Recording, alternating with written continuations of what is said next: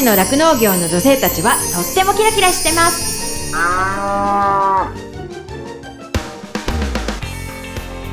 広尾町で酪農家をしています。マドリンことカバキまどかです。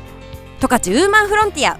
この番組は農業酪農王国十勝からキラキラしている方の活動や取り組みそして魅力をお伝えしていきます。今日の放送はですね2023年を振り返って私が一人でお話ししますよろしくお願いします。今年も本当にあのこの番組にはたくさんのゲストに来ていただいたんですけれどもまあそのゲストの皆さんを振り返ったりだとかねあと私自身マドリンの1年を振り返ってどうだったかなみたいなお話もできたらいいかなというふうに思っています。十勝ウーマンフロンティアこの番組は JA 広尾北海道酪農のサポーター日展配合飼料公園のゼノアック日本全薬工業 JA ネットワーク十勝。十勝ごちそう共和国。豊かな牧場づくりに貢献。明治資料株式会社の提供でお送りします。日展配合飼料は酪農家の笑顔と乳牛の健康のために。これからも北海道の酪農をサポートしていきます。人も動物も満たされて生きる喜びを。日展配合飼料。動物未来見つめる広がる。ゼノアック日本全薬工業は動物が持っている未来の可能性を見つめ見出し。動物と人間との関係が今よりもっと輝かしく素晴らしいものに広がっていけるようチャレンジし続けます。明治資料は牛を愛して70年人を愛して70年共に笑い共に悩み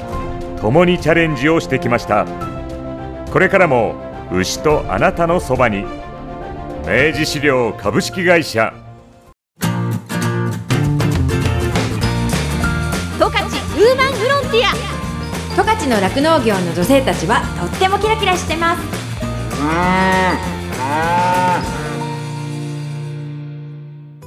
ということで今日は2023年の最後の放送になりますので今年1年を振り返ってみますね。私自身、えーこの番組を始めてですね、もうこの2023年12月、今日はね、30日なんですけれども、丸3年ですね。で、来年からまた4年目に突入するんですけれども、この番組始まってから本当にいろんなゲストさんに来ていただいて、で、せっかくなので、あの、今年来ていただいたゲストさんを一人一人振り返ってみたいなというふうに思ってます。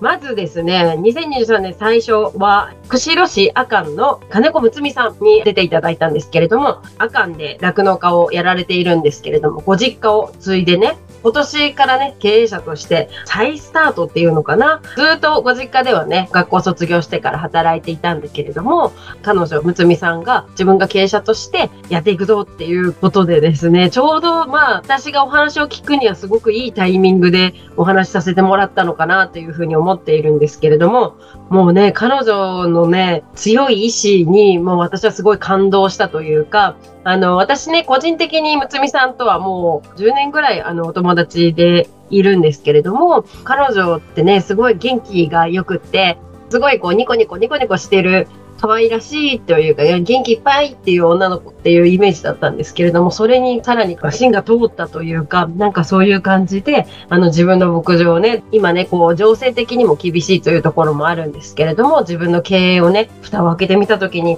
ちょっと大変な状態だった。それをこう立て直すべく、自分が牧場にとってできること、そういったことをね、少しずつでも取り組んで、そして自分の愛する我が子、息子さんとか、あとお父さんお母さんとね、一緒にお仕事されているので、家族がね、幸せに暮らせるようにということでね、熱い力強いお話聞かせてもらったなというふうに思ってます。えっと、彼女は FM 釧路でオリジナルのコーナーがあって、で、そのミルクガール通信って言ったかな。なんかそれでですね、いろんなこう自分の身の回りのこととか、酪農の生活っていったことを発信してますのでね、ぜひ FM 釧路で聞いてもらえたらなというふうに思ってます。続きましてはですね、目室町の酪農家さんですね、中島大輔さんですね。彼はですね、まあ私と同級生なんですけれども、今年呼んで来ていただいたゲストさんはね、みんな結構古くからの中の人が多くて、あの、彼もその一人なんですけれども、彼は熱い思いを持ってるんですよ。牛に対してももちろんだし、あと地元愛っていうのかな。地元のね、目室町からもうこれ以上酪農家を減らしちゃいかんっていう気持ちを持ってですね、積極的に自分でいろんなことに取り組んでるんですよね。で、彼のね、あの、牧場で生産された生乳が、あの、近くのね、パン屋さんで使われていたりだとか、あと放送後はですね、あの嵐山のね、レストランでそのミルクを使って担々麺とか、なんかそういったものがね、あの発売されてるっていうのを私も SNS で知ったのでね、ぜひ機会があったら行ってみたいなと思うんですけれども、そうやってね、彼は自分の牧場で農場ハサップと J ギャップという認証を取ったんですけれども、そうやってこう地元に根付いた牧場になっていくように、そして安心安全で生産したものをより多くの地元の方々、そしてその地域の方々に食べてもらいたいという思いを持って、いろんなね、活動をしているので、すごく、まあ、今後の彼にも期待みたいな、いうところですね。その後はですね、あ、あの、お二人ゲストに来ていただいた、士幌町の山岸若さんと、あと、訓練部町で、あの、酪農従業員をされてる内藤直美さん、二人が来てくれたんですけれども、二人はね、もう元々、もう私たちとよく遊ぶというかね、よく、あの、仲良くしている仲なんですけれども、私はね、ぜひね、あの、人工受精師さんというお仕事を、皆さん聞いていただいている方に知ってもらいたくって、ちょうどその人工受精師をしばらく、その山岸若さんをやっていて、で、でその後、士幌農協に勤めていたので、その士幌町の酪農家さんとご結婚されて、今もね、その牧場内のあの受精師としてね、活躍しているんですけれども、まあね、要は牧場を円滑にというか、効率よく回していくには繁殖がうまく回らないと、生産も上げられないし、牛も健康に飼い続けられないっていうところなんですよね。なので、この人工受精師という役割はね、牧場にとってすごく大事なところで、まあそういう技術的なことなんですけれども、受精師さんは、まあそう牛さんたちはね、生き物だから、もうどのタイミングで発情が来るだとか、っていうのってもう本当朝早かったり夜が遅かったりだとか、そういうこう普段一般のね、農家さんがこう人工受精師さんを頼んで来てもらえるような時間じゃない時にね、発情が来たりするっていうのもあるので、それが本当にいい時期に受精をすることで、よりそのお母さん牛のね、いい状態であの受胎することができるから、そのね、受精技術というのは私はすごく大事だなというふうに思っているんですよね。だからもう、ちょっとね、大げさにな言い方をするかもしれないけれど、彼女が、その若ちゃんがもう山梨牧場を支えてるぞっていうぐらい、繁殖ってすごい大事だなと私は思っているんですよね。そしてですね、訓練部長からわざわざ来てくださったんですけれども、内藤直美さんはね、なあ、もう本当にね、私たちにいつもパワーを与えてくれる彼女なんですよ。もういるだけでなんかそこに花が咲くっていうような元気いっぱいの女性なんですよね。すごいね、牛を見ているんですよね。今働いてる牧場さんでも、牛の観察力が優れてるというのかな。この牛、なんかいつもと違うからきっと発情かもしれないとか、ちょっと具合が悪いかもしれないとか、そういうのに早く気づいて対処しているっていう話をよく聞くんですよね。ある意味その彼女が牧場を支えていると言ってもいいぐらいという感じの、そういうあのお二人にいろんな話聞かせてもらいましたね。続きまして、土木設計に従事している石田岡奈さん、え、音更町在住なんですけれども、私とはですね、高校時代からの親友で、彼女はとてもね、あの、シャイなタイプの女の子っていうかね、女性なんですけれども、今年の目標は、前に出ることだからっていうことで、彼女が手を挙げてくれたというか、そんな感じだったんですよね。私もね、あの、普段仲良くしてるんですけれども、彼女の仕事のこと、農業土木の話とかね、土木設計の話だったりとか、そういうのって、普段あんまりそのお話の中にね、細かいことが出てくるわけではないので、そういう意味ではね、すごいなるほどだなと思うし、彼女もよく放送の中で喋ってたと思うんですけど、そのライフラインを整えるというか、住んでいる方が住みよい、まあ、道だったりとか、そう、それを整備したりとか、あとその公園の設計、それもね、すごい興味深いなと思って、しかもね、その彼女は二人のお子さんを育てるママでもあるので、こういう公園にこういった遊具があったらいいかなとか、そういったことを考えてご設計したっていう、それが実際ね、公園として現実化されたというか、公園になって、で、それでその、そこら辺に住んでいるお友達にね、あ、こんな遊具あってよかったとかね、そういうふうに言われたのがすごく、なんかなんかやりがいを感じたという話をしていて、私もすごくそれが印象的だったんですけど、そうやってね、その農業を大きくくくると農業というくくりでも、そういうふうに私たちの生活を支えている部分なんだなっていうのを改めて感じることができましたね。そしてそして、幕別町在住の獣医師さんで、佐藤留美さん、ご夫婦で開業されて、牛の繁殖関係のお仕事をされてるんですけれども、その他にですね、牛の可愛いね、布を使って、ハンドメイドでね、ポーチだとかバッグだとかそういったものを作っているんですよ。そういうまあ、ある意味二刀流みたいな感じなんですよね。ご主人と一緒にやっている、あの、繁殖関係のお仕事っていうのも、牛の受精卵を採取するっていうお仕事だったりとか、あと、今はね、その OPU といって、母牛の卵子だけを取って、そしてそれを培養して受精卵を作るっていう方法があるんですけど、そういったその卵子を取って、それで検卵、その顕微鏡を見ながら卵を仕分けるというような、そういったお仕事を主にやられているんですけれども、私もね、すごくね、興味深い分野だったので、ね、酪農家としての質問がすごい多かったんですけど、もうね、それを聞いてくれた友達は何かのセミナーみたいだわ、みたいな感じで言われたんですけど、そういう私もね、ちょっと疑問に思ってたところ、そういったところを聞くことができてよかったなというふうに思いました。そして、そのハンドメイドの方ね、そのハンドメイドの方ではですね、ルビーさんというお名前でいろんな作品を作って販売とかしているんですけれども、もう11月にやったね、十勝酪農女性プチサミットでもね、あのハンドメイドの作品を販売していて、すっごいね、人気だったし、可愛いものをたくさん作ってくれたんですよね。で、私その後もね、彼女のインスタを見てるといろいろ欲しい意欲がたくさん湧いてしまって、その後個人的にもいろんなオーダーをさせてもらったんですけど、そういったものにもね、早く対応してくれるのが私にとってもすごく嬉しくって、そういうお客さんとの付き合いっていうのはすごい大事なんだなというふうに思っています。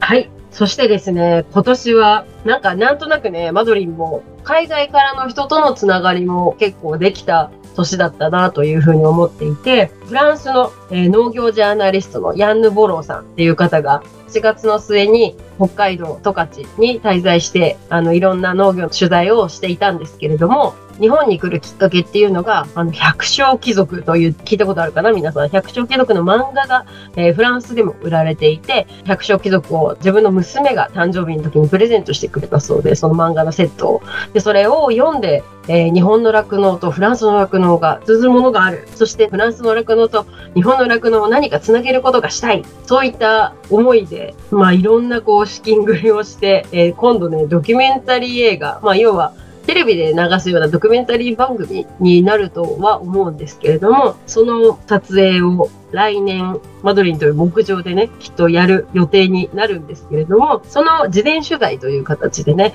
今回、北海道の道内のいろんな場所のあの農場だったり、農業関係のところを取材した、プラス、その、その百姓貴族の元になった十勝十勝の酪農家さんとか、まあチーズとか、まあフランスといえばチーズなので、そういうチーズ関係のことだったりとか、あとワインとかね、そういったところを取材しに、あの、十勝に来て、えっ、ー、と、我が家にね、何泊したのかな ?3 泊ぐらいしたと思うんですけれども、すっごい暑い日でね。それでも、通訳の小川さんっていう女性、日本人の女性の方でね、フランス在住の方なんですけれども、あの、小川さんが通訳で、ヤンヌさんのね、お話いろいろ聞かせていただきました。言葉がね、100%でなくても、なんとなく思いって伝わるんだなと改めて感じましたし、ヤンヌさんたちはですね、来年、フランスの酪農家ルーーさん、まあ、オーガニックのチーズを作っているルシーさんという方を一緒に日本に来て、そのルシーさんが、まあ、うちのマドリンの牧場で一緒に作業しながら情報交換だったりだとか、まあ、いろんな、まあ、要はコミュニケーションを取っていきたいねっていうようなドキュメンタリーになると思うんですけれどもね。そして、私のね、2023年結構挑戦したことの一つなんですけれども、十勝酪農女性プチサミットというね、十勝農協連さんにもね、共催として入っていただいて、11月1日に結構盛大な、そうですね、参加人数全員で260人ほどの方々が集まっていただいたんですけれども、十勝農協連の山崎美桜さんが一緒にね、PR するのにゲストで来てくださったんですけれども、本当にね、まあ真面目。十勝愛があるのかな？なんかそういった感じがしましたね。プライベートではその乗馬クラブに行って、馬に乗ってね、その大会に出たりとか、そういったことをされているそうなんですけれどもね、そういったお話も聞けたのもね、良かったなというふうに思っています。そして、その十勝酪農女性プチサミット。なんと、オランダから講師の方が来ていただいたんですよ。獣医師さんでジュリアナさんっていう方が今回あの講師として来ていただいて、酪農家さんはその赤ちゃんを産まないとミルクは絞れないですよね。そしてその赤ちゃんを健康に育たないとお母さんにはなれないですよね。牛はですね、赤ちゃんを産んで、初めてお母さん牛から出るミルクのことを初乳と言うんだけれども、その初乳にはね、まあ、要は免疫、病気に負けないね、元気な元がたくさん入ってるんですよ。で、その初乳をできるだけ早く、多く、その与える初乳の量によって、その子牛がお母さん牛になった時の出る乳量だったりだとか、あとその病気になる確率だったりとかっていうのが全然違うんだよっていう話をしてくれましたね。私もね、すごく、なるほどって思う話が多くて、まあ、このジュニアさんの話を聞いてからね、もう極力その初乳を多めに飲ます方だとか、私の中でもね、少し意識が変わったなというふうに思ってますね。本当にたくさんの人たちの横のつながりっていうのができたんじゃないかなというふうに思っているので、良い機会を作れたなというふうに思ってます。ぜひ来年も私としてはやりたいと思っております。十勝ウーマンフロンティア明治資料からのお知らせです。明治資料では子牛の元気をサポートする商品を企画販売しています。その中でもおすすめは子牛用サプリメントプレビオサポートです。プレビオサポートは子牛の健やかな成長を腸からサポートをモットーに2003年から販売を開始し今年で20周年を迎えました。プレビオサポートの最大の特徴は明治グループのヨーグルト技術を結集したプレバイオティクス商品であること。プレバイオティクスとは腸内の良い菌を増やし元気にすることで宿主の健康をサポートするもの。プレビオサポートは腸内に住み着いている善玉菌に作用することで子牛の持っている本来の力を引き出し健やかな成長を支えます。明治資料からのお知らせでした。十勝ウーマンフロンティア。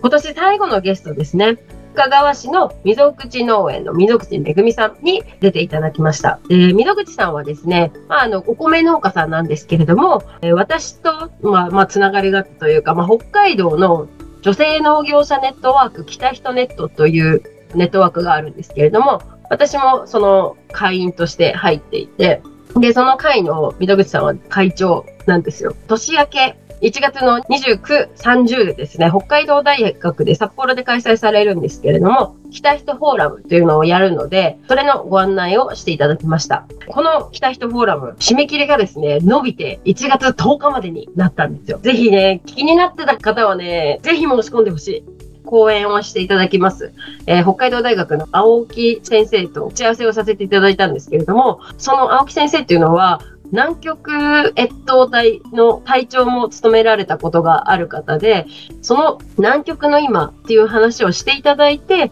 そして私たちの生活に戻って気づこう、目を背けてはいけないね、目の前のことに向き合おうみたいな、どういう風にしていったら酪農を続けていけるんだろうっていうことを考えるきっかけにしていきたいなというふうに思っていて、すごくね、なんかね、人柄のいいね、優しいフランクな先生でした。北人フォーラムはですね、PTX で受付をしています。あと、FAX とかでもしているんですけれども、あの、詳しい情報は、インスタと Facebook をチェックしてほしいなと思います。1月10日までの締め切りになったのでね、会員でなくても参加できますので、ぜひね、気になった方は調べてもらえればいいかなというふうに思います。で、私もね、実は座談会、その後ね、その青木先生の講演の後に、青木先生とあと、北海道大学農学部のえ、小林先生という方がいて、そのお二人、プラス、え、農業者、私、もう一人、岩見沢の小林睦美さんっていう方がいるんですけれども、小林睦美さんはね、先日プチサミットに出ていただいた山口あゆみさんの妹さんなんですよね。で、その清水町の酪農家出身で、で、岩見沢の普作農家さんにお嫁に行ったという方なんですけれども、これね、オンラインでも参加することができるんですよ。去年とか一昨年とか、なんか年末になったら、みんな牛乳飲みましょうっていう話を私もさせてもらったと思うんですけれども、牛乳はですね、皆さんが必要な5大栄養素がバランスよく入ってますし、カルシウムがうまく働くようにはね、そう飲み続けるってことが大事だそうなんですよ。つい最近、ある牛乳好きのファミリーから言われたのが、牛乳ね、まあ少し値上がりはししてるけど、でも牛乳ないと困るから絶対買うんだよ。うちは絶対特選なんだよっていうお話をしてもらったんですけど、それの話を聞いたからね、この前私も特選を買いました。ね、やっぱり改めて飲んでみると、やっぱ美味しいですし、牛乳って寝る前にホットミルクとして飲むっていうのって結構いいって言われてるんですよ。夜なかなか寝つけれないとかね、そういう方はホットミルクにして寝る前に飲むと牛乳の中の成分がですね、安眠効果っていうのがあるみたいで、私ね、先日、その疲れが溜まってマッサージに行ったら、そこのマッサージしてくださった人にも言われましたね。ホットミルク飲んで寝たらいいんじゃないですか？って言われたんで、私も試してみようかなというふうに思っています。そして、牛乳からはね、まあ、いろんな乳製品ができると思うんですけれども、バターはね、需要があるんですよね。でも、牛乳からバターができるってことは、バターは脂肪が結構あるじゃないですか。で、そのバターができるとともに脱脂粉乳というのができるんですよ。でね、今もう日本ではこの脱脂粉乳の在庫が結構溜まっていて、それがあるために私たちの生産は抑えなきゃいけないとかっていう形で今年までは来てるんですよね。なので、まあ、希望として脱脂粉乳が消費がね、しっかりされていくようになれば、私たちの生産環境も整っていくんじゃないかなというふうに思っているので、まあ、脱脂粉乳と言われたって皆さんピンとこないとは思うんですけれども、要はスキームミルク。まあね、その赤ちゃんが飲む粉ミルクだったりとか、そういったものにも使われているんですけれども、ヨーグルトだったりとか、カルピスとか、聞いている方々の中でヨーグルトこういう風に食べたら飽きずに毎日食べれるよだったりだとかね。カルピスを牛乳で割るなんてね、贅沢な飲み方をしている人もいると思うんですけれども、そういったものがね、もうちょっとこう消費が上がれば、バランスがね、取れていくのかな、なんて思っているので、皆さんにもこう知ってもらえたらな、というふうに思いました。十勝ウーマンフロンティア。十勝の酪農業の女性たちはとってもキラキラしてます。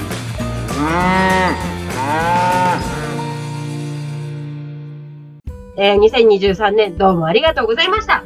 そして、2024年も元気よくいきましょう。さようなら。JA ネットワーク十勝から十勝ごちそう共和国の取り組みをご紹介します。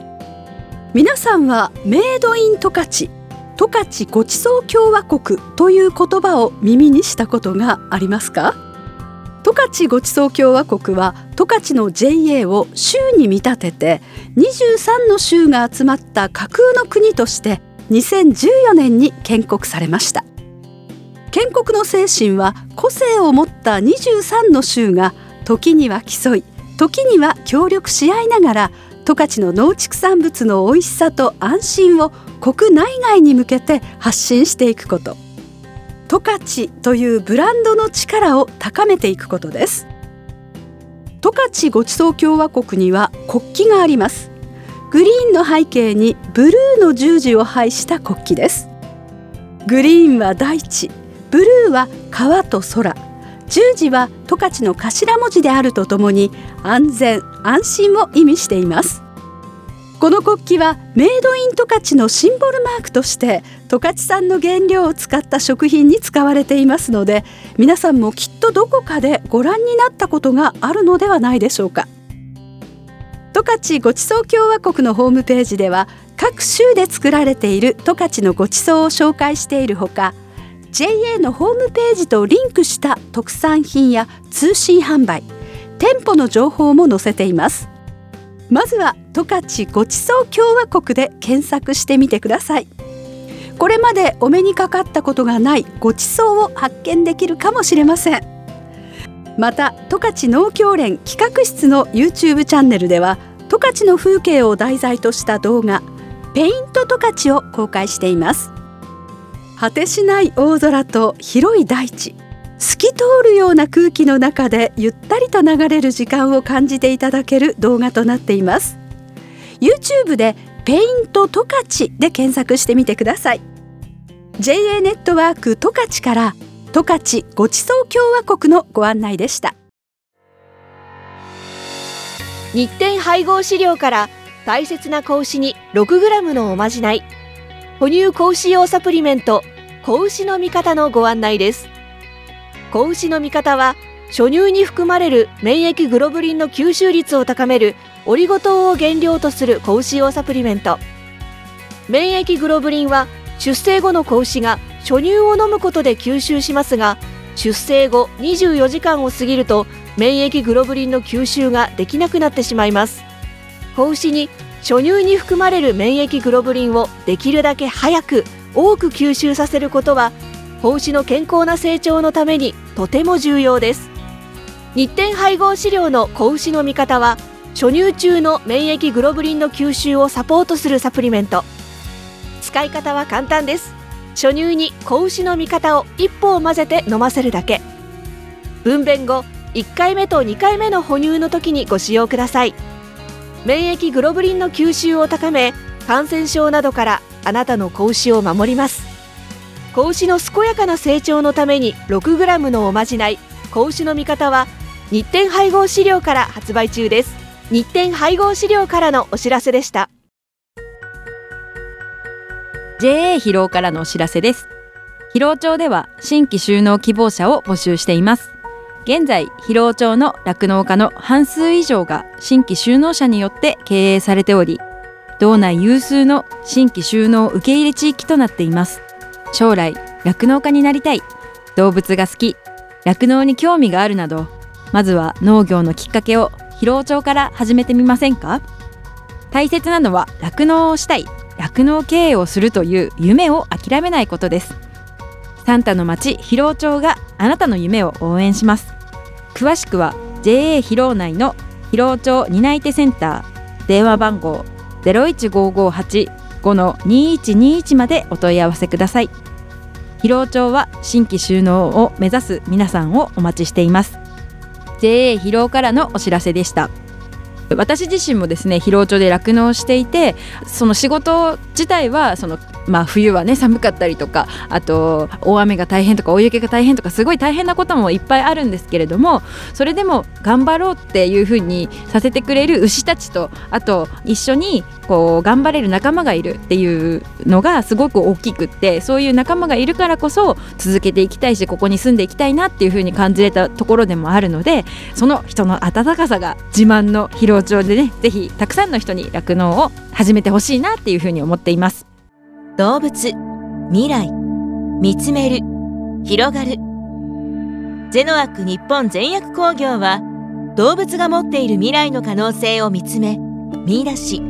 動物と人間との関係が今よりもっと輝かしく素晴らしいものに広がっていけるようチャレンジし続けます。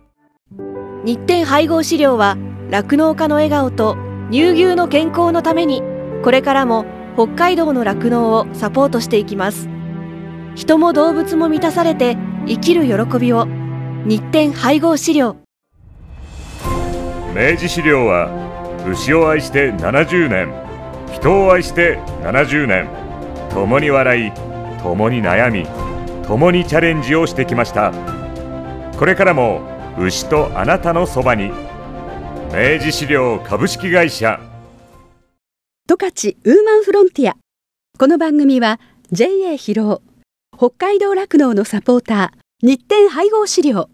公園のゼノアック日本全薬工業。JA ネットワーク十勝。十勝ごちそう共和国。豊かな牧場づくりに貢献。明治資料株式会社の提供でお送りしました。